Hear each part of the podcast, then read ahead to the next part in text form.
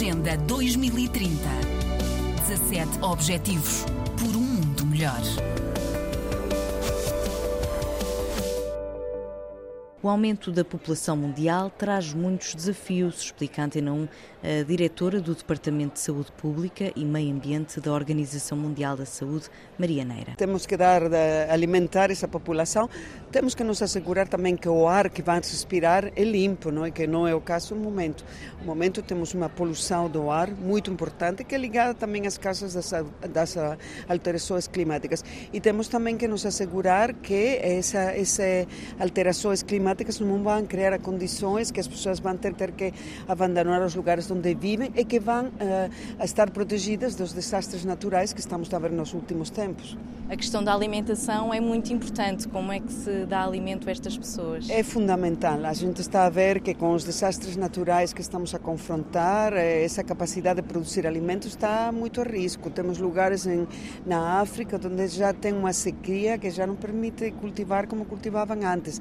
Temos que alimentar uma população que está a crescer de uma maneira incrível e que tem que ser talvez desplazada por esses desastres naturais. Acho que a única solução é parar as causas de todo este desastre, não é?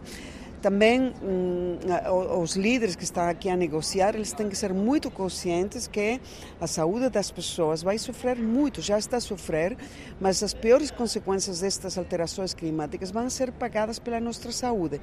As pessoas acho que eles pensam que isto é uma questão de planeta, daqui a muitas gerações, que daqui para o ano 2100, quem sabe como vai estar tudo, mas não, é, é a nossa saúde que está já a pagar o preço de, das alterações climáticas e o preço é falta de alimentos, é má, má qualidade do ar que a gente respira, água contaminada, esses toneladas de plásticos no oceano. Onde é que acaba esse plástico? Acaba na, na gente, porque a gente come o pescado que, que, depois está dentro deles está o plástico. Temos que ser muito mais conscientes que se continuamos a, a poluição de tudo que a gente toca, água, alimentos, ar, é, quem vai sofrer e já está a sofrer é a nossa saúde. Portanto, é importante, por exemplo, aqui na COP27, conseguirmos eh, medidas que sejam implementadas para evitar todos estes problemas? É preciso muita ambição política, porque a crise é muito grande, está a tocar muitos aspectos da nossa supervivência. Então, tem que tomar medidas muito ambiciosas, reduzir essa dependência que a gente tem até o momento de combustíveis fósseis. A gente tem que acelerar a transição para energias renováveis. Portugal, a Espanha, a gente tem energia, tem, tem energia solar, temos que liderar essa, essa transição, essa mudança. Temos também que acelerar a transição a sistemas de produção de alimentos mais sustentáveis, que não utilize tanto fertilizante, que não utilize tanto eh, uma, uma agricultura tão agressiva, não é a deforestação, temos que parar a deforestação.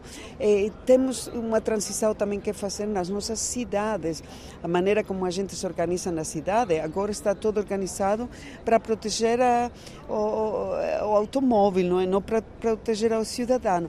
Então precisamos também pôr no centro de todo esse pensamento, pôr a saúde humana.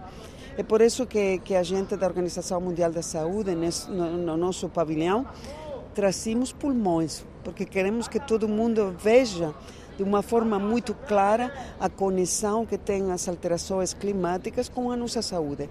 Os primeiros que estão a pagar o preço são os nossos pulmões, mas não só os pulmões, vai ser também as uh, doenças cardiovasculares que já estamos a ver, vai ser também eh, a fome, a malnutrição que as pessoas estão a sofrer. Então, acho que espero que aqui as decisões sejam muito ambiciosas, porque é a nossa saúde que está em jogo. Apesar de atingirmos um número tão grande esta terça-feira, nos últimos anos uh, demorou mais tempo a crescer o número do que era antigamente, uh, porque há menos nascimentos.